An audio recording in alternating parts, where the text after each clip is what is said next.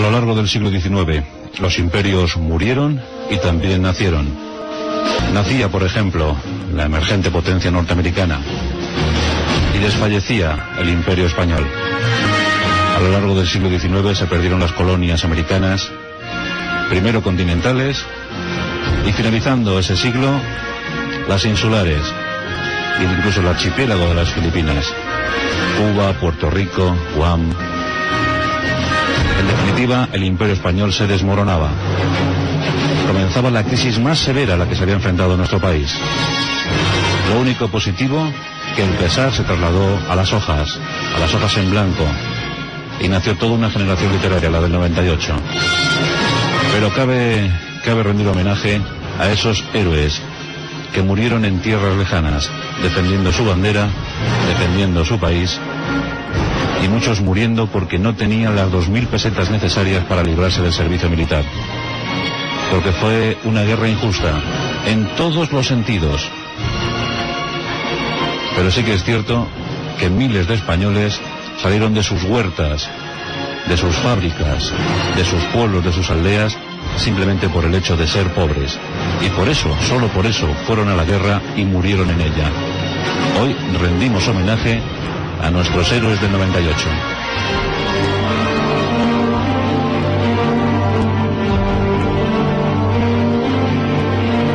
La situación era sumamente compleja. Como os digo, a finales del siglo XIX, Norteamérica se abría paso a codazos. Compraba territorios como Alaska. O se apropiaba de ellos como Hawái. Cuba y Puerto Rico estaban tan cerca de Norteamérica que constituían una sólida oposición, un serio obstáculo a la expansión colonial de los Estados Unidos. Los dueños de Cuba y Puerto Rico eran los españoles. Había que buscar un pretexto, había que buscar una excusa para limpiar de españoles esas islas. Y el pretexto llegó en abril de 1898. En Cuba saltaba por los aires el Maine, la justificación oportuna para declarar una guerra.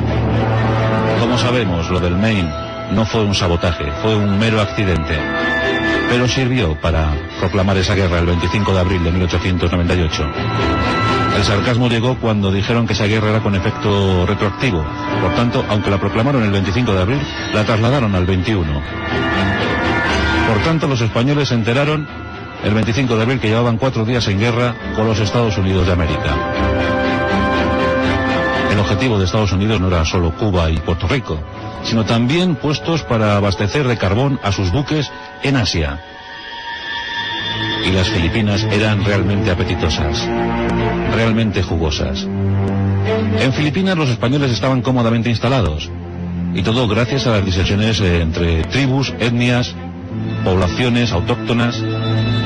Fijaos que mientras que eh, eran necesarios más de 100.000 efectivos para aguantar los combates en Cuba, para luchar contra la insurgencia y también contra lo que se venía encima, en Filipinas tan solo fueron necesarios 28.000 en principio para aguantar aquella situación. Al final fueron insuficientes por los desastres que ya conocemos. Hoy nos centraremos en los últimos de Filipinas. Pero antes eh, diremos que los filipinos también lucharon desde el año 1896. Los guerrilleros, el ejército revolucionario filipino, luchó con ardor, con denuedo. Los diferentes capitanes generales destacados en Filipinas poco pudieron hacer, fue el caso de Ramón Blanco. El capitán general Fernando Primo de Rivera, en cambio, actuó de otra manera, de una manera un poco más inteligente, un poco más brillante.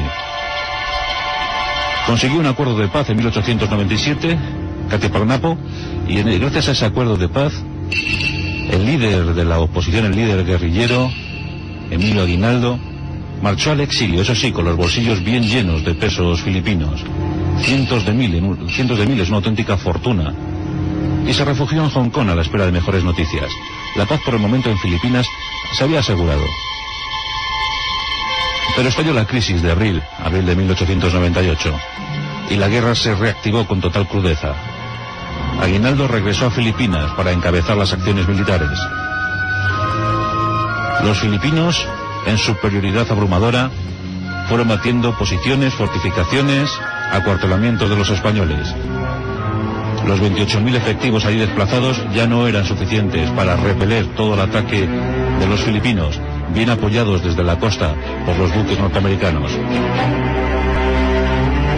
Finalmente llegó el desastre de Cavite. Toda la flota española fue hundida en tan solo hora y media. Un auténtico desastre con más de 400 bajas. Por su parte, los norteamericanos apenas tuvieron ocho heridos. En una hora y media se habían esfumado todas las esperanzas en el Pacífico para España. Sin suministros, sin posibilidad de escapar ni de recibir refuerzos, los españoles solo tuvieron que capitular. Llegaría la capitulación tarde o temprano. Pero aún así se produjeron hechos asombrosos, hechos que desconcertaron a todos. La resistencia, el heroísmo de un puñado de hombres, conmovió a la sociedad pública internacional. Nos encontramos en la isla de Luzón, la isla principal del archipiélago filipino. En su lado oriental se encontraba la pequeña población de Valer. En Valer eh, tan solo se tenían que dedicar a perseguir contrabandistas. La primera posición española en aquel pueblo, en aquella localidad, consistía en tan solo un cabo y cuatro guardias civiles aborígenes, cuatro guardias civiles eh, filipinos. Pero muy pronto, con la consecuencia de la guerra, se tuvieron que incrementar las medidas y enviar una nueva dotación. Al frente de esa dotación se encontraba el teniente Mota con 50 efectivos, con 50 cazadores. Los cazadores eran la tropa de choque española en aquellas latitudes. Era el grupo expedicionario de cazadores. Pues aquella posición, defendida por un joven teniente Mota de 18-19 años, fue literalmente barrida por los filipinos, masacrada. El propio teniente Mota se suicidó ante el desastre. Desde Manila, la capital, a unos 200-220 kilómetros de Valer, se tomaron medidas y se envió una nueva dotación. En esta ocasión con oficiales de mayor experiencia. Al frente de esa dotación de 50 cazadores se encontraba el capitán Enrique de las Morenas. Asistido por dos tenientes, dos brillantes tenientes. Uno de ellos, Saturnino Martín Cerezo, curtido en Cuba y en Marruecos. El otro, Juan Alonso Zayas. Junto a estos oficiales, un teniente médico, Rogelio Vigil de Quiñones. Y como hemos dicho, 50 cazadores, 50 fusileros dispuestos a defender Valer. En febrero de 1898 salía la expedición de Manila. Fue la última vez que tuvieron contacto con las tropas españolas. Ya no se les volvería a ver hasta junio de 1899. Llegaron a Valer, se establecieron en el pueblo y fortificaron la comandancia. En aquellas zonas, eh, recordemos que en Luzón los españoles, en la isla de Luzón los españoles habían fundado unos 1.400 pueblos, pueblos y aldeas. el principal edificio de cada pueblo era sin duda alguna la iglesia. Y la iglesia estaba sumamente eh, fortificada y además eh, muy fortalecida, porque en aquella zona, era una zona de huracanes, era costumbre hacer eh, iglesias muy poderosas. En el caso de Valer, la iglesia tenía unos muros de más o menos un metro, metro y medio de ancho y una longitud eh, de fachada de unos 20 metros. Ese era el principal edificio de Valer. Enrique de las Morenas se fijó en aquella iglesia y habló con el párroco de aquella iglesia, con el padre Carreño. Si las cosas se ponían feas, sin duda alguna se deberían refugiar allí. La guerra se incrementó, las noticias eran terribles. Y finalmente, en junio de 1898, al fin de evitar un desastre parecido al que le había ocurrido a la dotación del teniente Mota, el capitán Enrique de las Morenas decide meterse con todos sus hombres en la iglesia del pueblo defenderán a ultranza la posición, a la espera de noticias, a la espera de refuerzos, a la espera de nuevas órdenes. Los filipinos, reunidos en torno al Catipunna, El Katipunan era pues una especie de ejército revolucionario, una hermandad de hombres libres de Filipinas, a cuyo frente estaba Emilio Aguinaldo.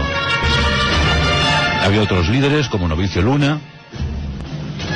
En definitiva, el tenía miles de efectivos a su disposición y Valer era una era un acuartelamiento muy deseado, muy jugoso. Sería muy fácil tomar aquellos 54 hombres. Pero las cosas iban a ser muy distintas, como la historia nos ha dicho.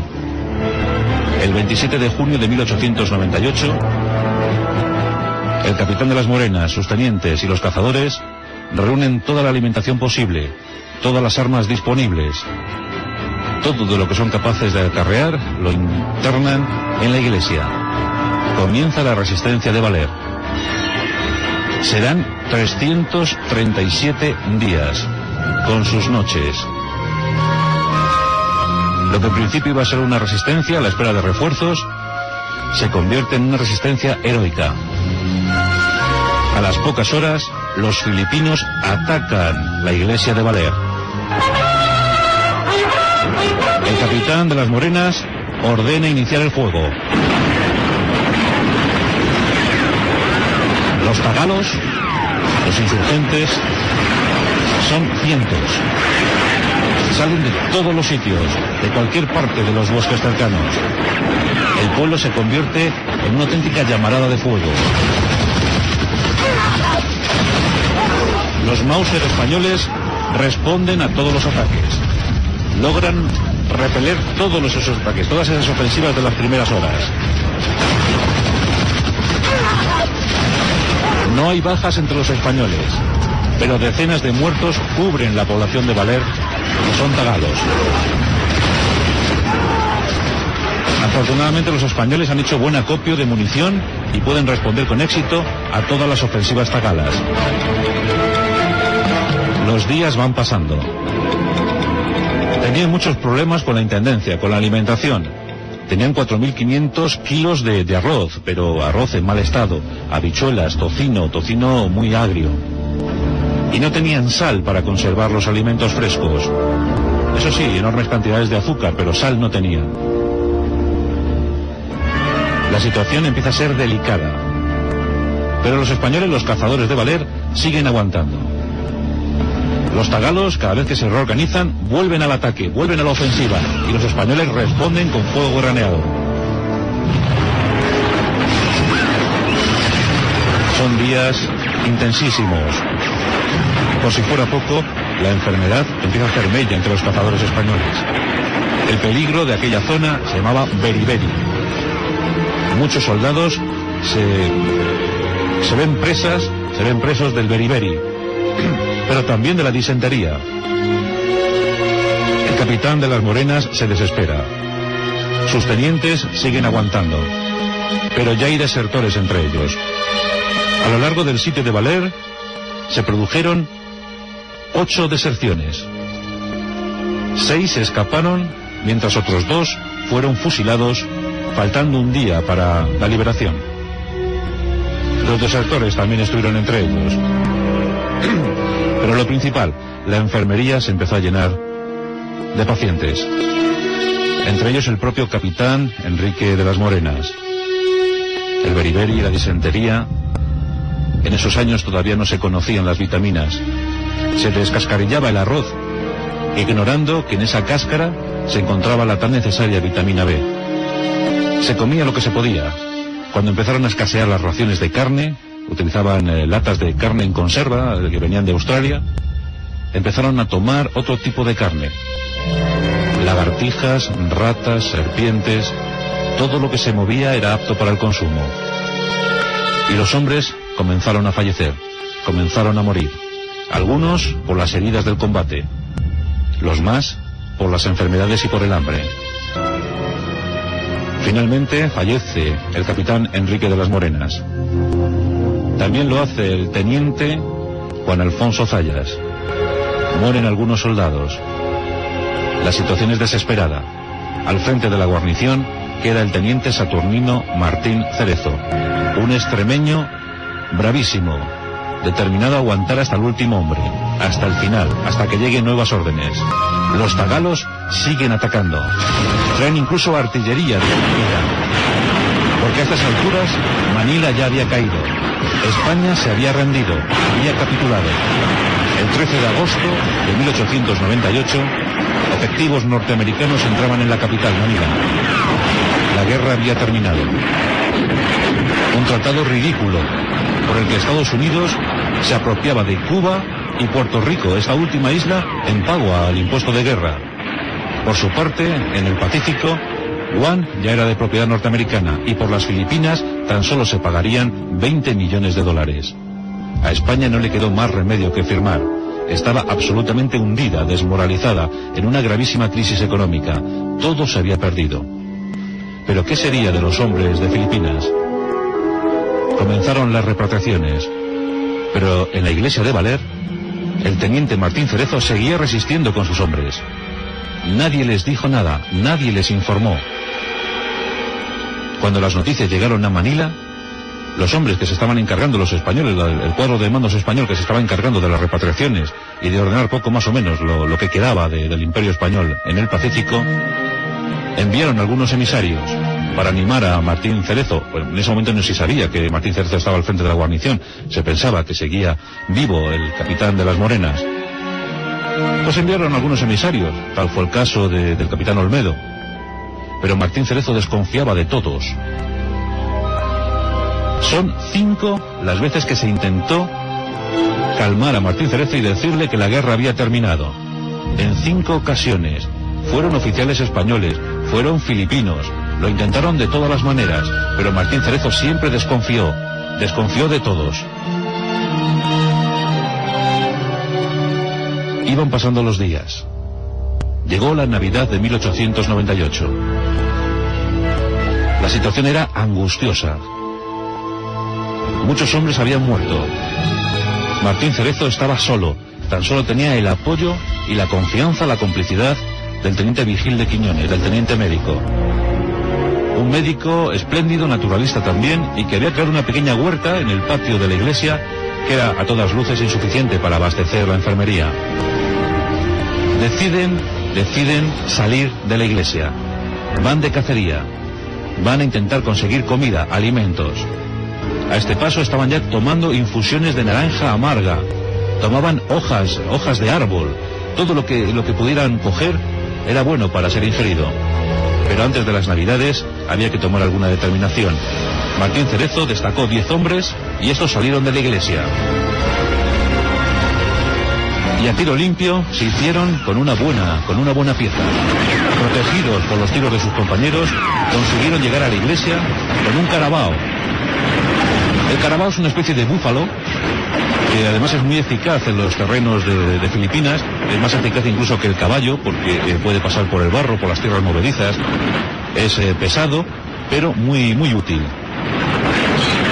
Pues con ese carabao se internaron de nuevo en la iglesia y tuvieron carne para, para tres días. La lástima es que no la podían conservar porque, como ya hemos dicho, no había sal dentro de Valer, de la iglesia de Valer. Los soldados españoles siguieron ofreciendo grandes muestras de heroísmo heroísmo sublime. Seguían aguantando haciendo oídos sordos a los diferentes emisarios que iban llegando a la iglesia. Y los días iban sucediendo. La guerra había terminado, pero ahora los filipinos luchaban contra los norteamericanos. Se sentían engañados y luchaban por su independencia. Los norteamericanos, en un gesto, entre comillas, de bondad, deciden ir a por los defensores de Valer. Nos encontramos en el 13 de abril de 1899. Cerca de las playas de Valer se divisa un cañonero. Este cañonero con su reflector, un reflector de luz, ilumina la iglesia de Valer.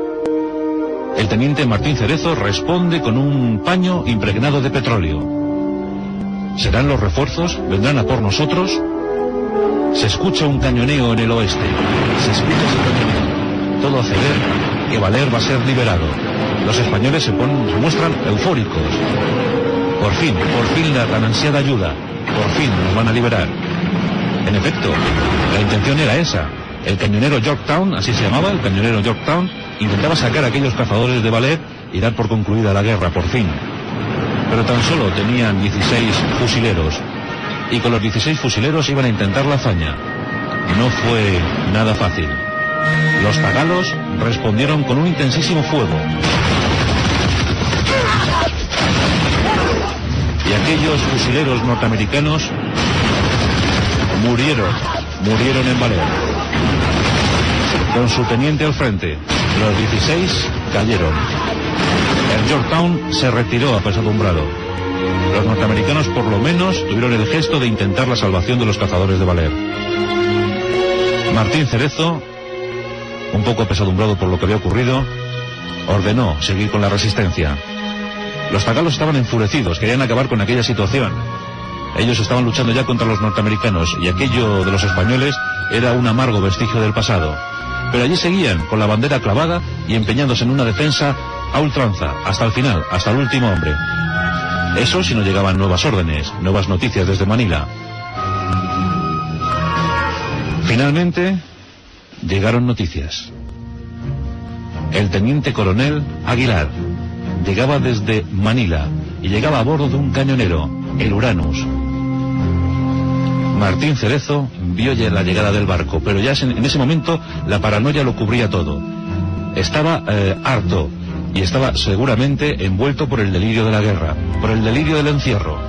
Y creyó ver en el Uranus, en aquel cañonero, un lanchón tagalo, un lanchón filipino, que lo habían camuflado y era una treta, un engaño para que salieran de la iglesia y de esa manera ser masacrados. El teniente coronel Aguilar se desespera. Pero ¿cómo puedo hacerle entrar en razones? ¿Cómo puedo convencerle de que la guerra ha terminado y que España ya no tiene nada que hacer en las Filipinas, que ya no son de nuestra propiedad, ahora son norteamericanas? Martín Cerezo sigue ofuscado y se niega a salir de la iglesia. El teniente coronel Aguilar le suministra unos periódicos, entre ellos el imparcial. Le combina que lea esos periódicos, a que se haga cargo de la realidad que asuma la realidad. Y Martín Cerezo lee los periódicos. Antes, el 1 de junio, había ordenado el fusilamiento de los dos que habían intentado desertar. Son fusilados. Y le pide a su amigo, al teniente médico Vigil de Quiñones, que inscriba ese suceso como dos muertos por la enfermedad. Lee el imparcial y para su asombro descubre una noticia. El teniente Francisco Díaz Navarro solicita su traslado a Málaga. Martín Cerezo abre los ojos y los abre mucho porque ese nombre le sonaba. Claro que le sonaba.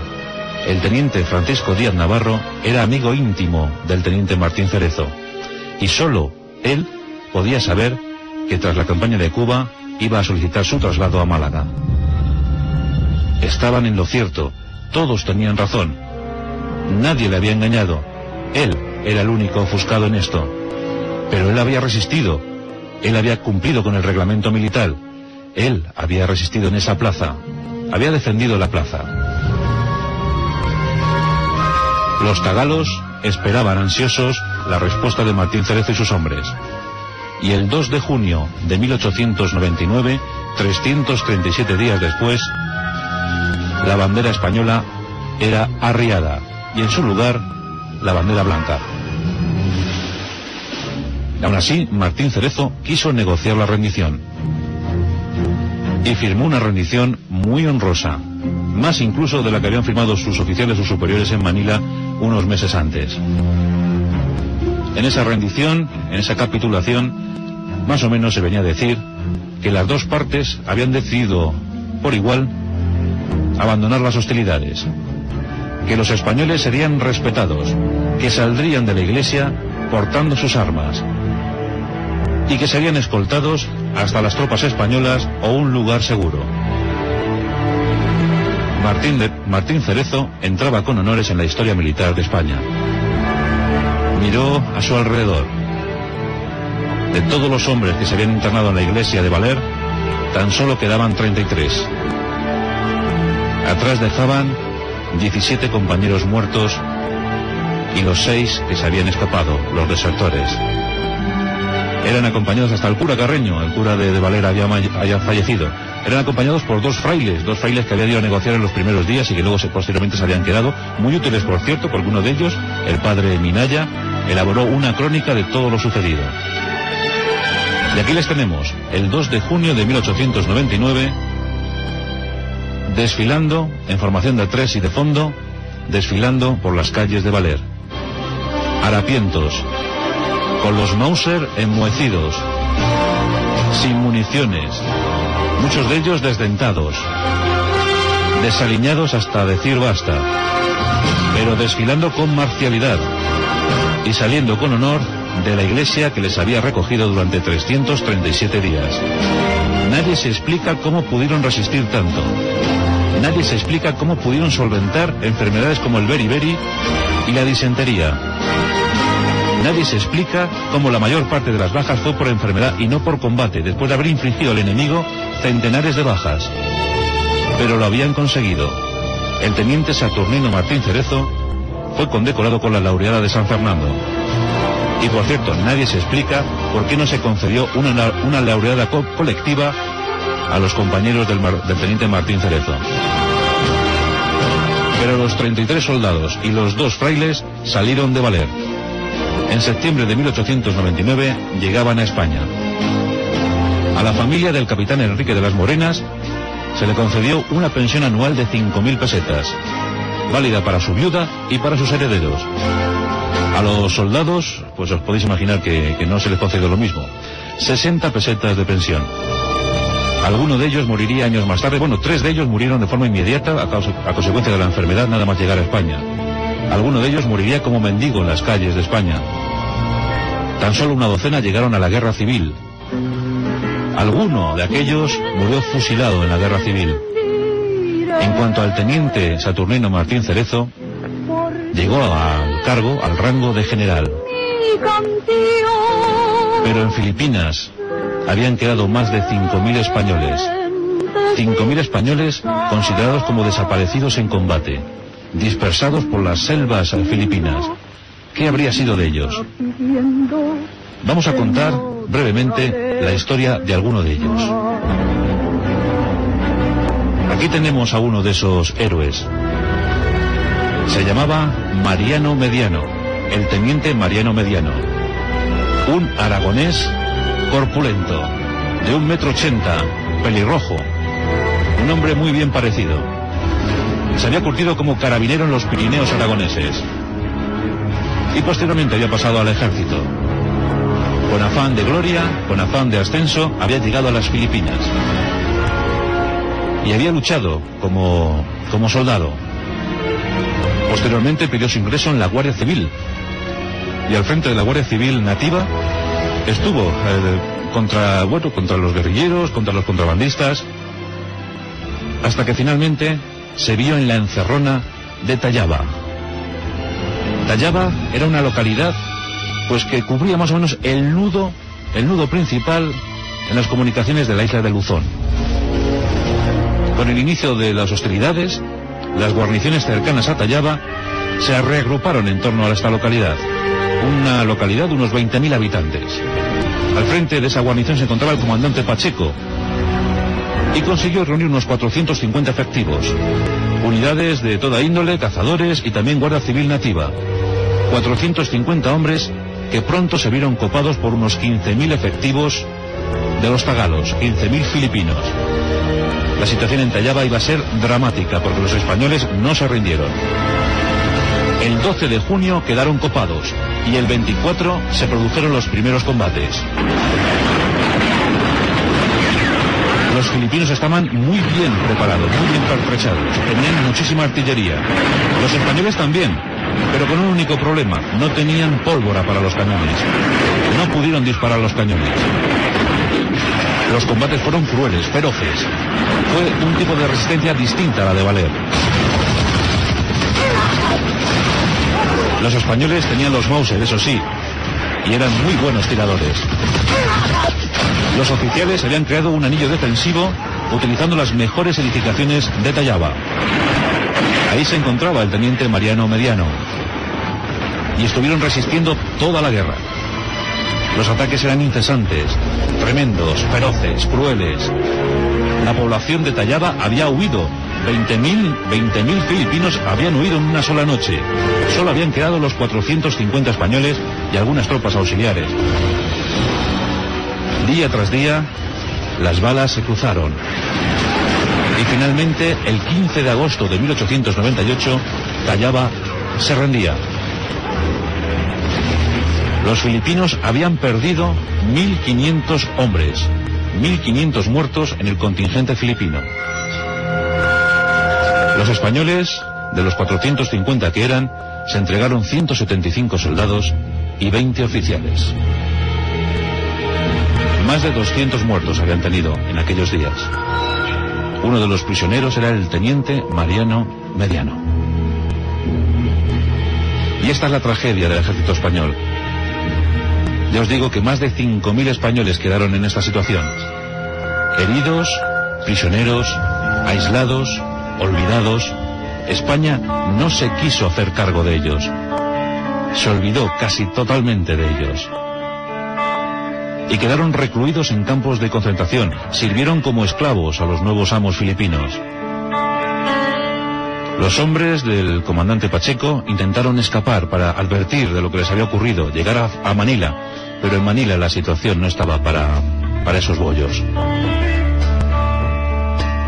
Las tentativas de escapada finalmente dieron con la captura de todos los evadidos y fueron internados en cuevas miserables, en cuevas donde cuando crecía el río ahogaba literalmente a los prisioneros.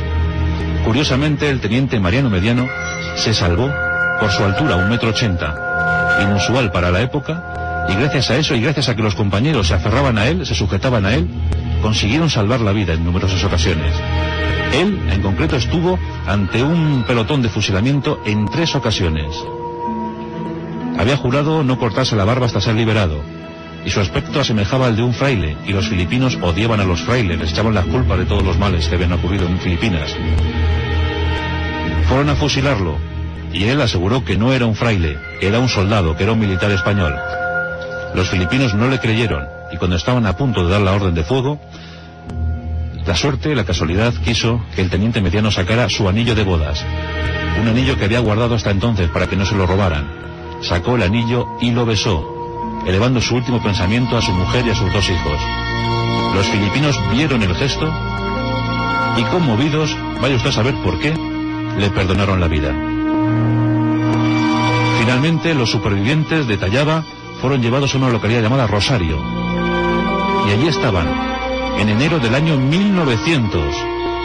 Ya habían pasado algunos meses después del fin de la guerra. Fijaos que el Acuerdo de París se firmó en 1898.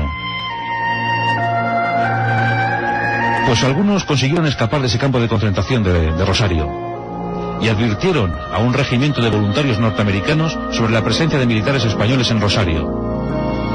Los norteamericanos, en guerra con los filipinos, no tenían como objetivo militar Rosario, pero una treta de un español muy avispado consiguió desorientar a los norteamericanos y provocó que estos, al asalto de la caballería, liberaran Rosario.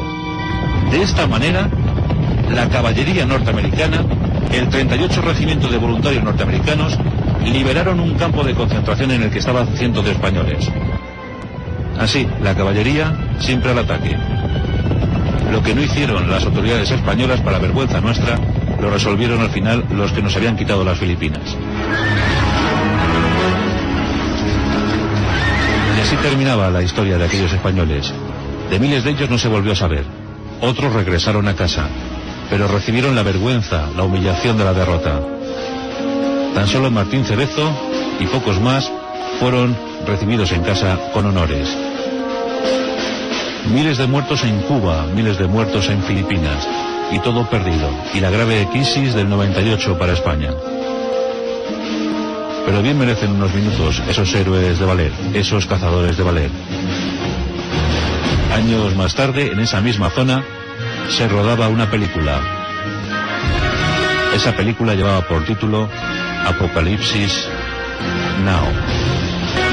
Los norteamericanos tuvieron su Vietnam, los rusos su Afganistán y los españoles su Cuba y sus Filipinas.